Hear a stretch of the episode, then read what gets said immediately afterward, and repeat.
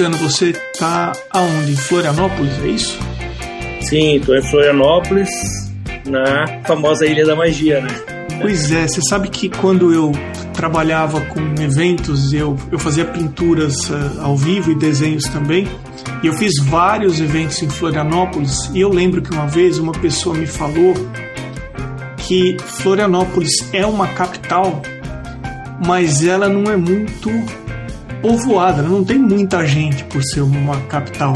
É isso mesmo? Assim, ela é... é mudou, né? É, assim, nós somos ainda a menor capital do Brasil, mas Floripa tem. Qual é a população?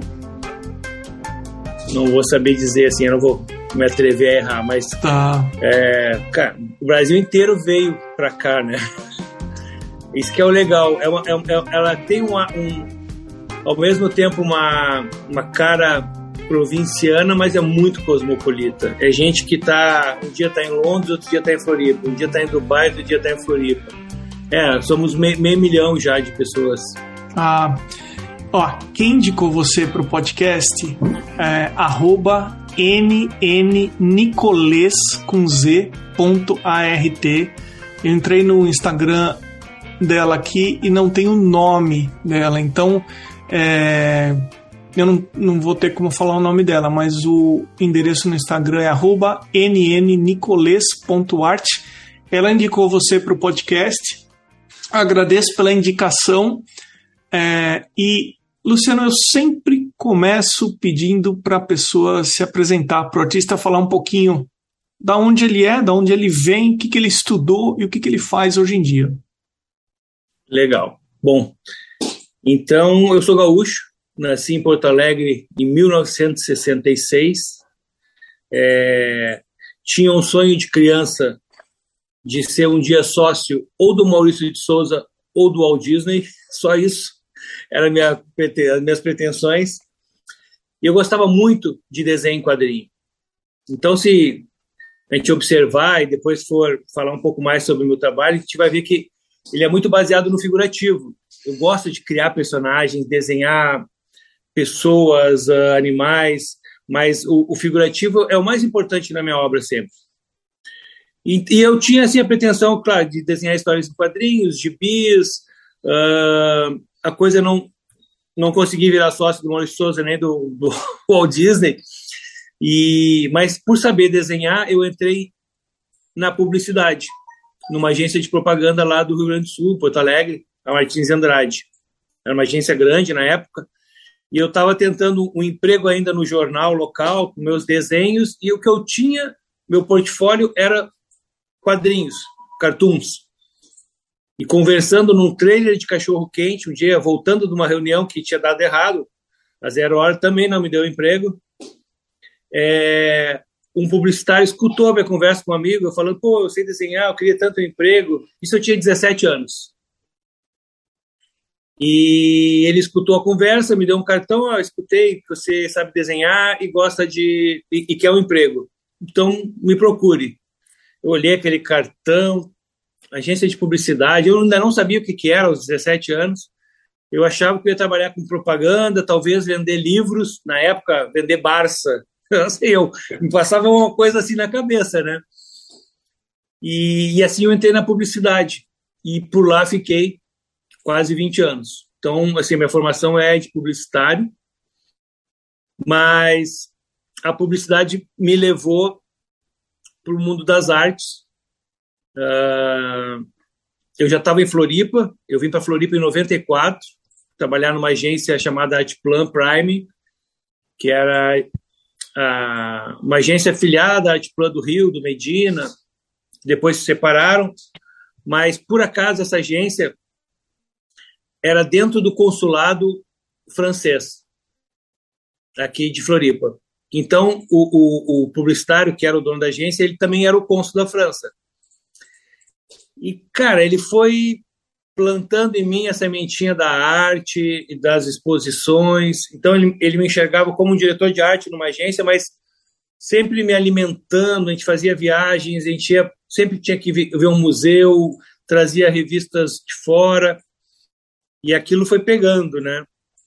E um dia, fazendo a campanha da Casa Cor, que é essa mostra de decoração que existe no Brasil todo, é, eu resolvi fazer algo como era antigamente. Porque quando eu entrei na publicidade, eu não falei isso, não, ainda não existia computadores, né? Eu entrei porque eu sabia desenhar.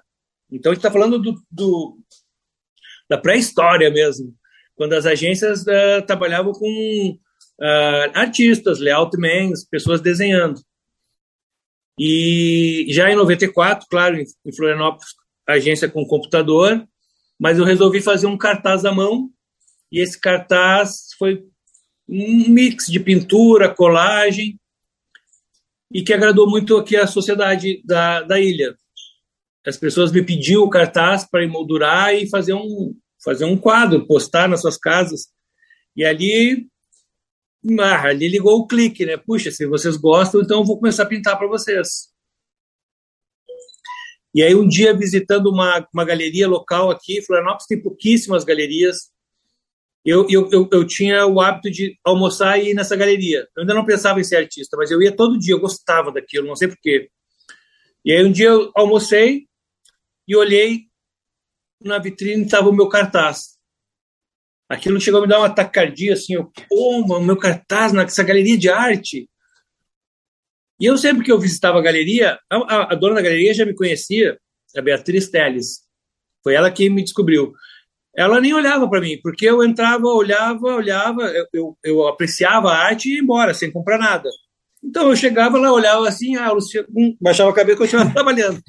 E aí eu tomei coragem, aquele dia que eu estava meu cartaz, eu perguntei: a senhora trabalha com novos artistas? Ela olhou. Quem? Eu disse: é eu, o cara do cartaz lá, achando, né? Me achando. Ah, é? Você, que mais você tem? Eu não tinha mais nada. Não, eu tenho alguns quadros em casa. Me traga os quadros. Eu me lembro direitinho até hoje. Eu saí do shopping, fui comprar telas e passei uma noite pintando, levei no outro dia. E ali começa uma história que, que termina, ou não terminou ainda. Estou aqui hoje contando com vocês, de quase 25 anos. Deu muito certo. É, na época, era algo muito novo ainda para Florianópolis, esse tipo de trabalho pop art, né? Eu, eu, me considero um figurativo pop, assim.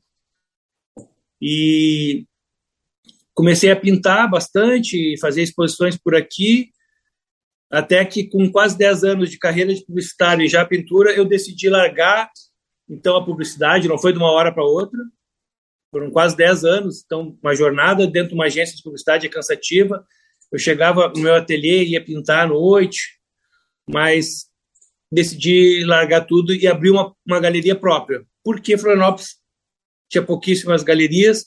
A galeria que tinha me dava duas, dois ou três quadros, porque, claro, tinha que dividir com os outros artistas. Eu, eu já estava pintando muito, compulsivamente. Eu queria expor, expor, expor. E eu montei a minha galeria. Hoje ela tem não tenho certeza, acho que uns 17, 18 anos, preciso confirmar isso.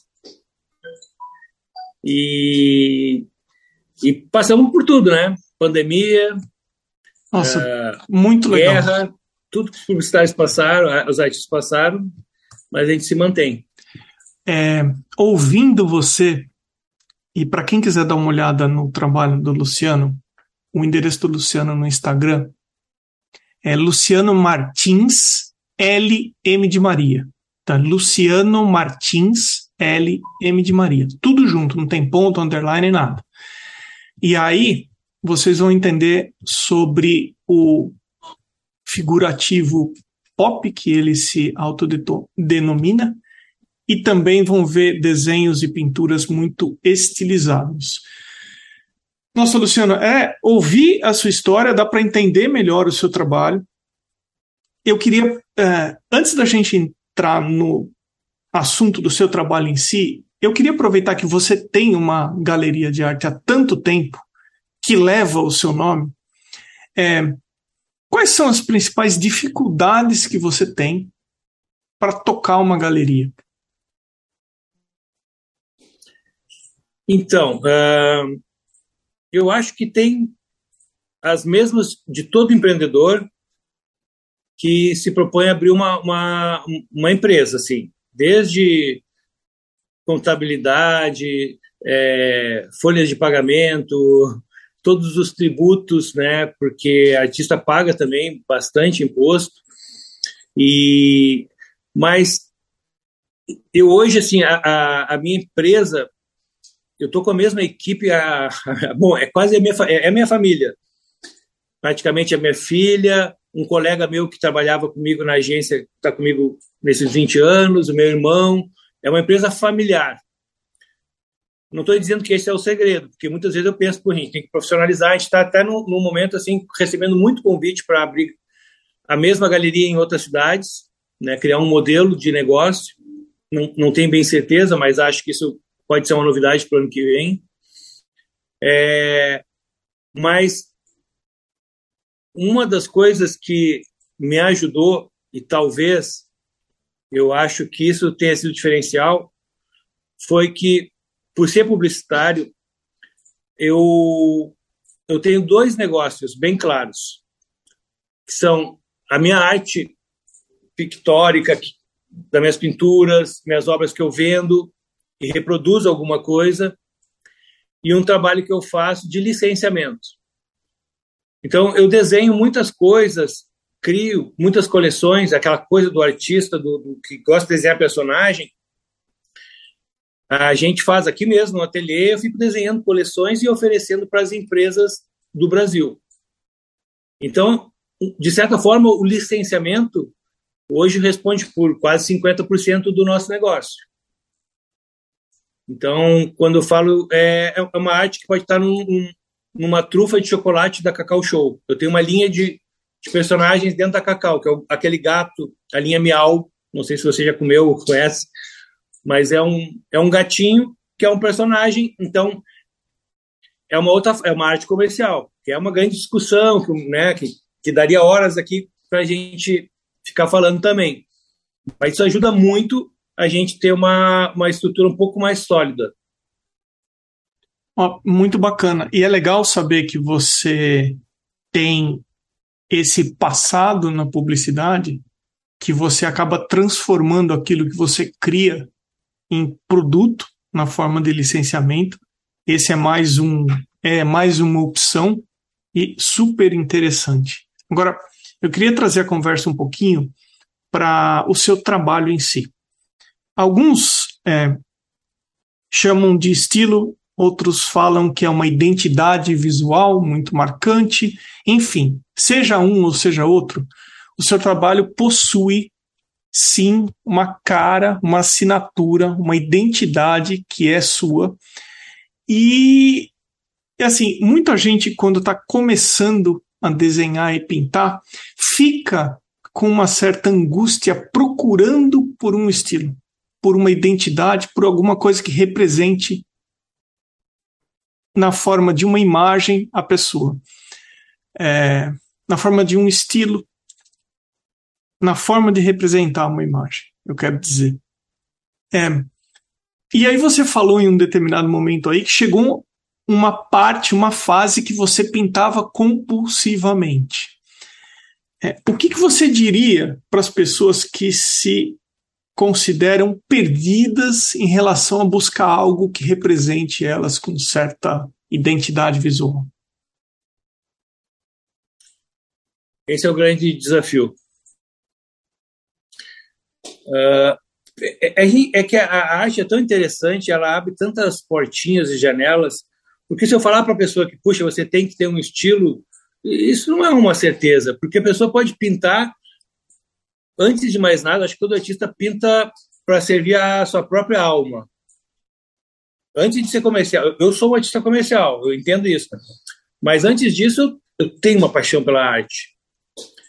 Então, assim, se eu falar, ah, você tem que achar um estilo, talvez você tenha que achar um estilo para se tornar um artista comercial, para né, as pessoas desejarem ter uma obra do, do fulano e identificar que as pessoas podem gostar sem saber quem é o artista, mas ajuda, complementa. Isso fortalece com que a, a, a o timeline do artista seja mais consolidado. Porque você pode fazer várias coisas boas, bem diferentes uma da outra, mas talvez fique meio disperso, né? E quando você vai criando essa identidade, está sempre amarrando. Ah, já vi, já, ah, já vi, já. Eu acho que isso ajuda.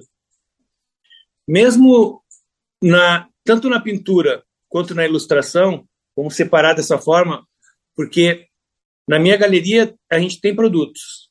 Os produtos são sempre só de pinturas. Então, as minhas ilustrações que eu faço, você não vai achar na galeria. É uma forma que eu, que eu, eu tentei separar um pouquinho para os puristas. Eu, a gente chama de lojinha de museu. Visitei a galeria, não, não posso levar um quadro, mas pô, gostei do, da obra do Luciano, levo uma xícara. Essa xícara você não vai encontrar numa, numa loja americana, mas eu vendo. A, a, a xícara que eu, que eu mais vendo é, é na Cacau Show. Se eu não me engano, a, a Oxford, que é aquela empresa de cerâmica, disse que a minha xícara é a xícara mais vendida do Brasil deles. Mas é o outro business. Então eu consigo separar assim. Eu não boto a minha pintura, o quadro nunca vai estar fora da galeria. Mas fora da galeria, em supermercado, pode ter as ilustrações. Mas se você conectar, você vai achar que é o mesmo artista, mesma pintura e a ilustração. Porque eu tenho algumas coisas do meu DNA. Eu gosto muito de conversar com as crianças, porque eu sou apaixonado pela história da arte.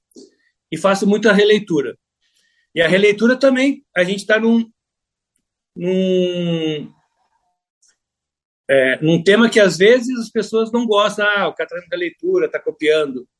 Mas se você imprime o seu DNA, o seu estilo, e traz um novo olhar sobre a obra, eu acho isso muito positivo. Porque a gente fala. Porque o que eu mais gosto de falar não é de mim, eu gosto de falar do Leonardo da Vinci, do Van Gogh, da Frida, né? Porque eu, pô, eu sou apaixonado pela história da arte. Então, quando eu estou com, com. Eu recebo muitas crianças na galeria.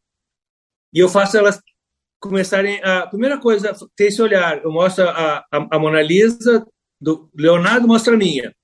E aí a primeira coisa que eu pergunto é: vocês acham que foi igual? E, e as crianças, para me agradar, falam: sim! Aí eu, sim! E aí começa aquele trabalho de observação super bonitinho. Ah, não, mas o olho, a boca, a bochecha. Fala um monte de coisa. Em seguida eu mostro o Van Gogh. Mas esse aqui ficou igual, né? Sim! Ah, ah não, a bochecha, o olho. E aí eu faço essa reflexão. Ah, lembra que vocês falaram? Bochecha, olho, o personagem com três dedos, a cabeça redonda. Isso é o estilo. Né? Essa foi a coisa que eu achei. É, e é uma forma de explicar fácil para as crianças. E eu entendo que, para mim, ajuda muito.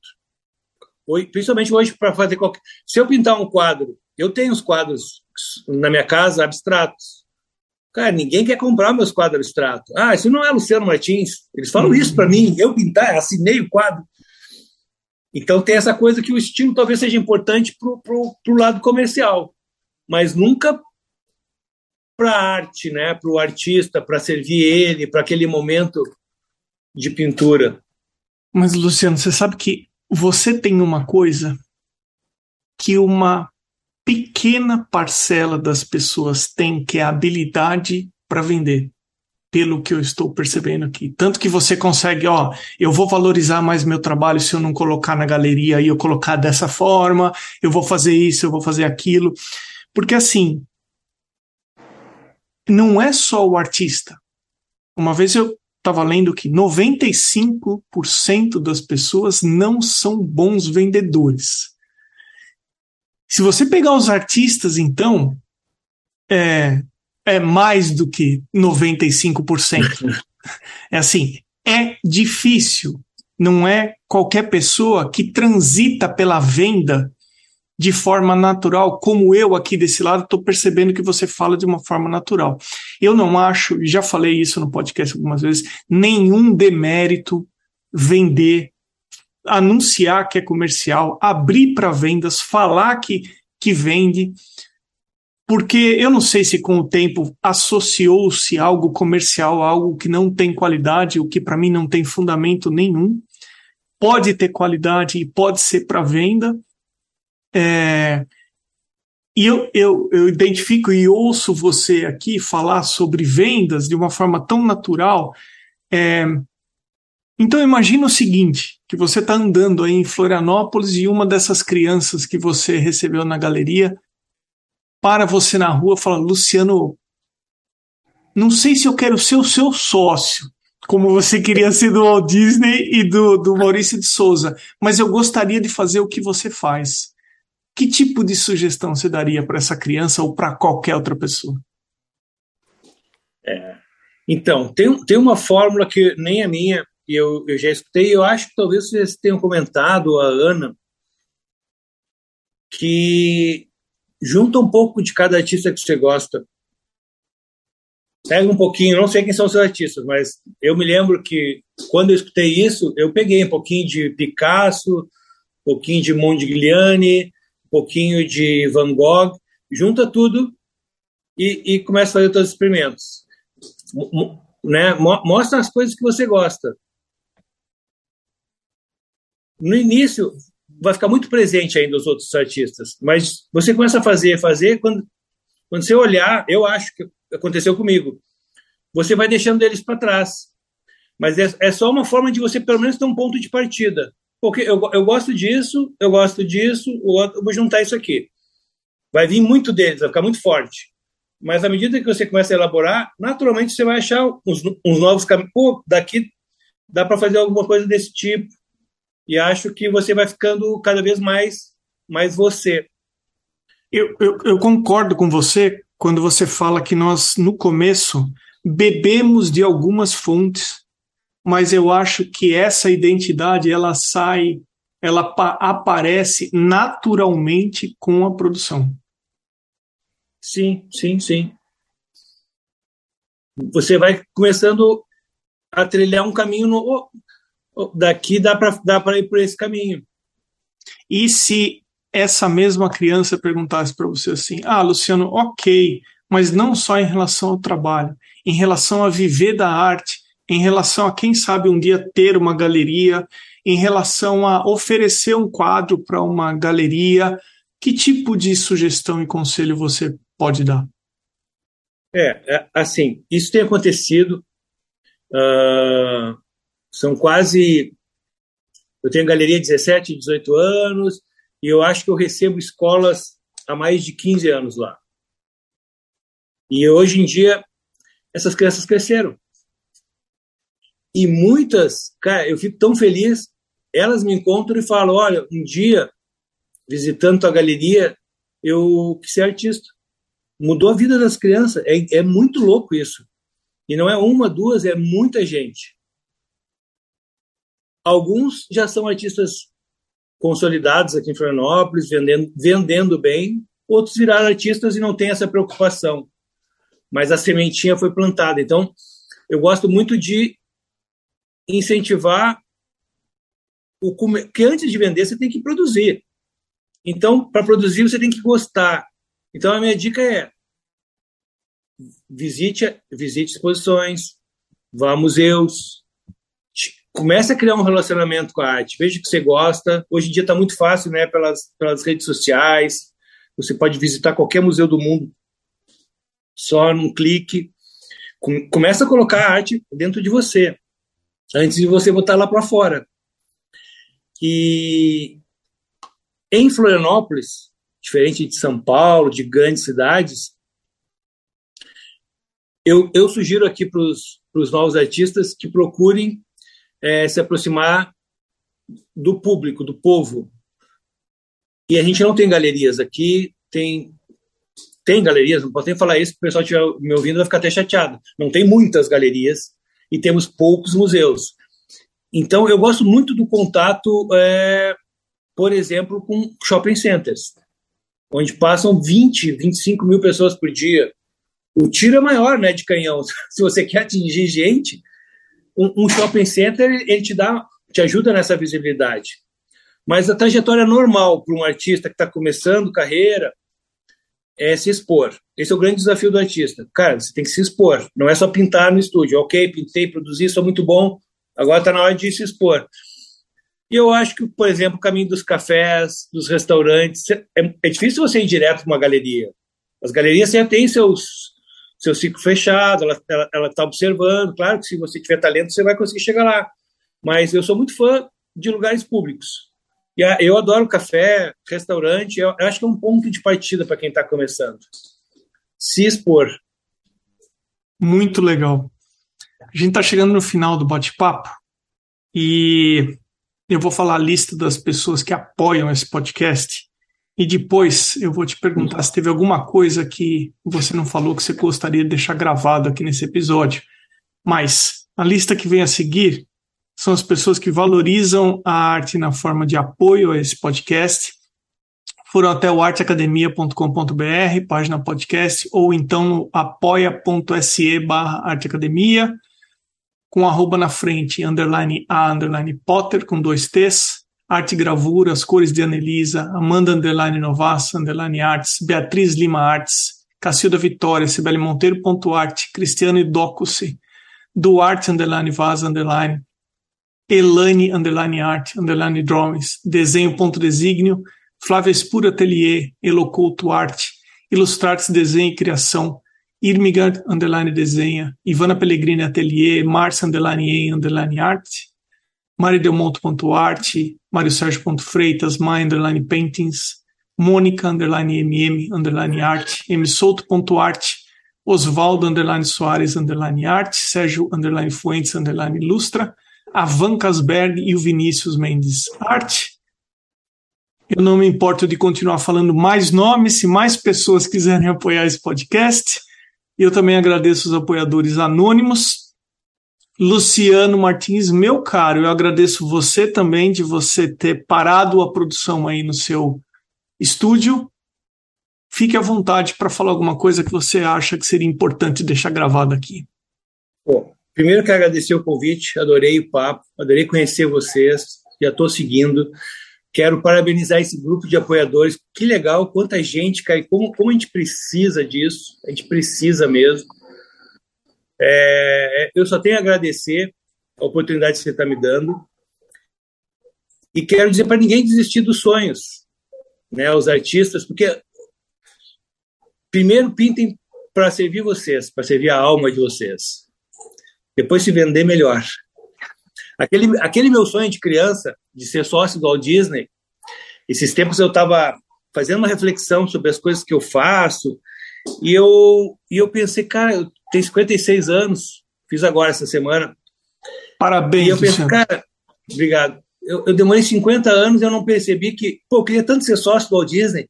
Eu tenho um, um personagem que eu criei para uma rede de uma loja de presentes chamada Watch, que virou um sucesso, que é uma corujinha chamada Bubu.